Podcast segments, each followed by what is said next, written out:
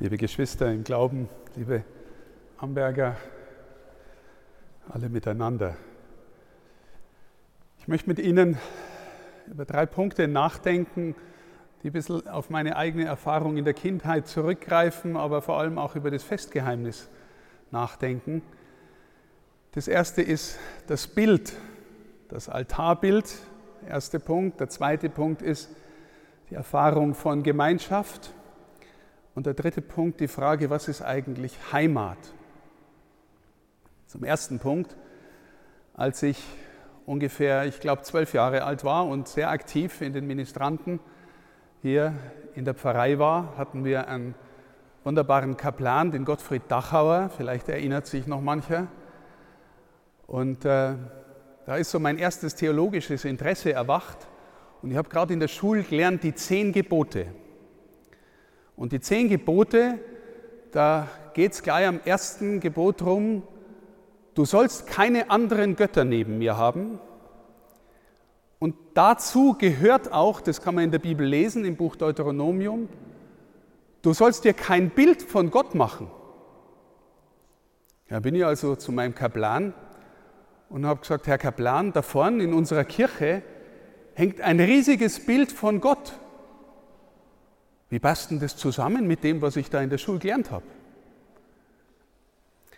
Ich weiß nicht mehr so ganz genau, was er gesagt hat. Ich meine mich zu erinnern, dass er gesagt hat, weil Jesus Mensch geworden ist, ist er ja, kann man ihn selber anschauen, ist er praktisch auch wie ein Bild geworden. Man kann ihn im Bild darstellen, ja, weil er einen menschlichen Leib und Menschsein angenommen hat. Und deswegen, und dann natürlich ist mir nachher noch äh, bewusst geworden, im Buch Ezechiel gibt es eine Vision, wie der Prophet Gott sieht und er nennt ihn in dieser Vision den Hochbetagten. Und Jesus nennt ihn auch Vater. Also einen hochbetagten Vater sieht man da. Ob das jetzt genauso ausschauen muss wie so ein Opa mit langem Bart, ist nochmal eine andere Frage. Und dann noch der Heilige Geist, der im Markus-Evangelium oder in den Evangelien überhaupt wie eine Taube auf Jesus herabkommt. Also insofern, das Bild ist schon biblisch, aber manchmal denke ich mir, stellen Sie sich einmal vor, Sie gehen mit einem gläubigen Moslem hier in die Kirche und der wird Sie fragen, was ist denn das davon? Und Sie werden sagen, ja, das ist unser Gott. Dann wird er vielleicht sagen, also ich sehe einen alten Mann und einen jungen Mann und einen Vogel.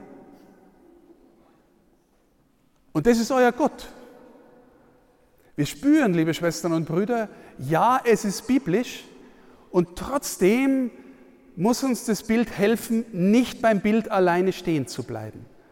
Dass wir das Bild lernen zu übersteigen in etwas, was ich jetzt mal mit Ihnen nachdenken möchte, Teilnahme, Teilnahme, hineinfinden in das, was Jesus meint, was wir in der zweiten Lesung auch von Paulus gehört haben, dass wir Zutritt haben zu einer Form von Gemeinschaft.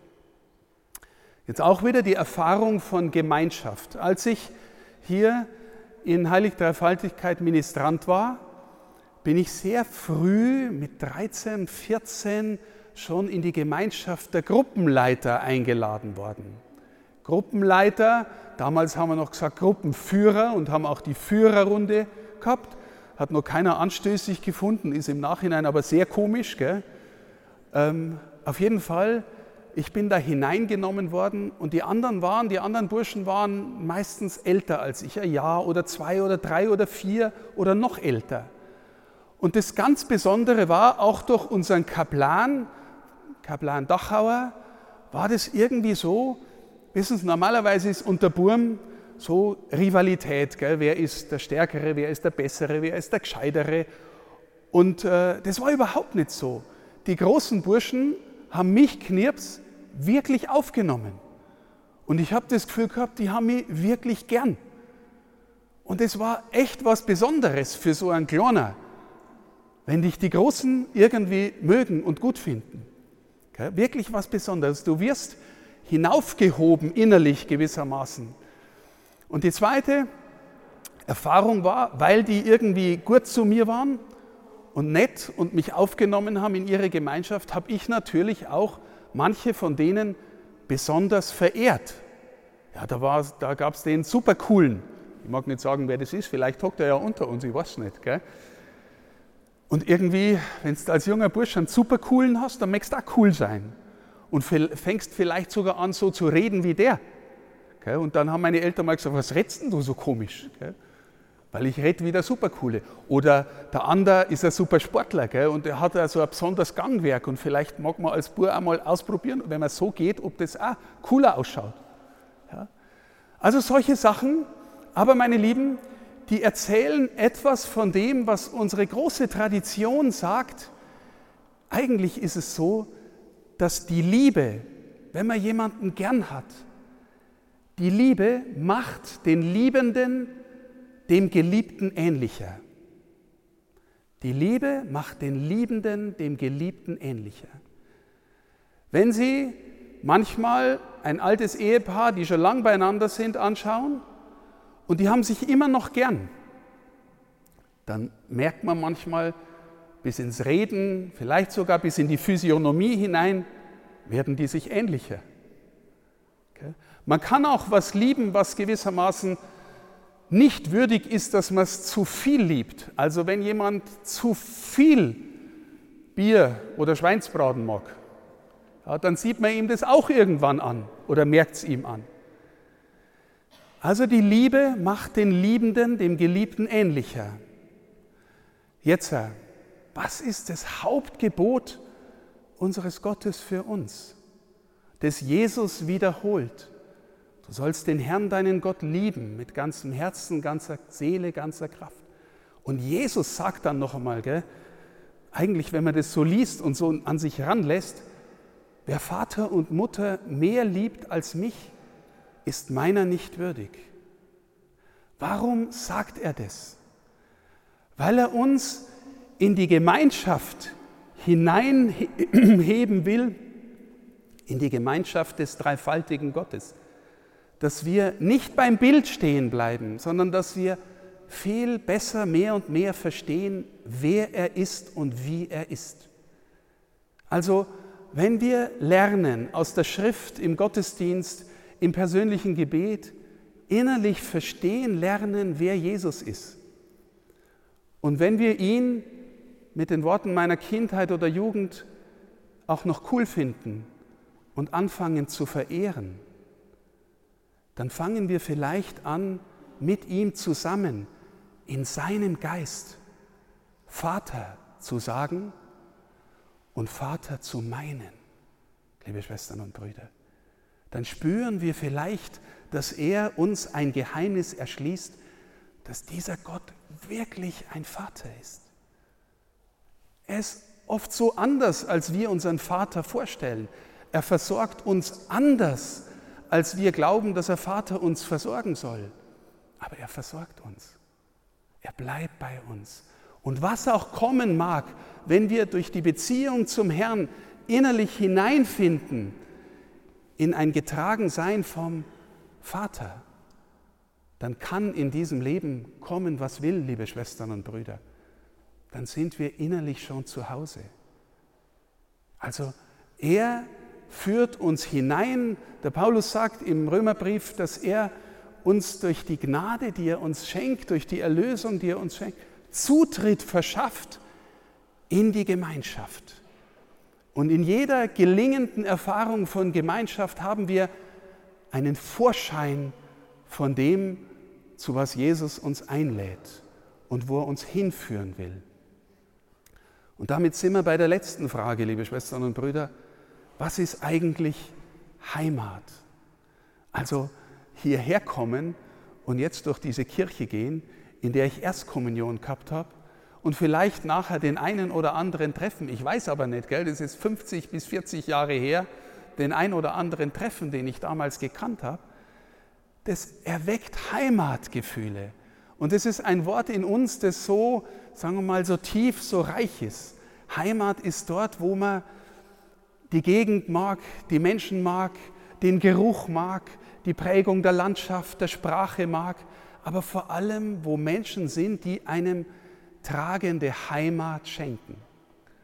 So, und jetzt kommst du hierher zurück und du spürst, ja, das erweckt Heimatgefühle, aber es erweckt auch einen Schmerz. Der Schmerz ist, das ist nicht mehr so, wie es einmal war. Die meisten, die ich gern gehabt habe, die sind weg. Die sind nicht mehr da. Hier kommen noch Gefühle zurück, die halt frühere Gefühle sind. Aber ganz viel von dem hat sich verändert. Dabei ist es doch so, liebe Schwestern und Brüder, dass wir uns so sehr nach Heimat sehnen, dass wir uns so sehr nach getragen und geborgen sein sehnen. Und unser Glaube und das, was ich vorher gesagt habe, unser Glaube hilft uns zu verstehen, alles, was wir in diesem Leben an Heimat erfahren dürfen, ist nur ein Vorschein von der Heimat, auf die wir hingehen.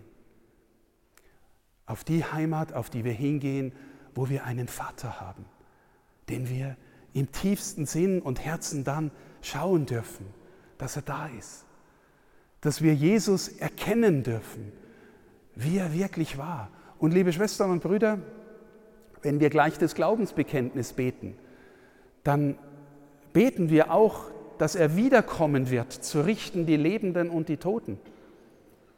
Wissen Sie, ich frage mich manchmal, wenn er wiederkommt, okay, freue ich mich darauf?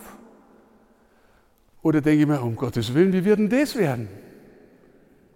Wenn er dir ins Herz schaut und mir ins Herz schaut und alles sieht, was da drin ist, das Gute und das weniger Gute, wenn er das erkennt und mich trotzdem liebt und umarmt, warte ich auf ihn, weil ich ihn gern habe? Erkenne ich ihn, weil ich ihn gern habe, wenn er wiederkommt? Oder fürchte ich sein Gericht? Liebe Schwestern und Brüder, er will wiederkommen, um uns endgültig nach Hause zu holen.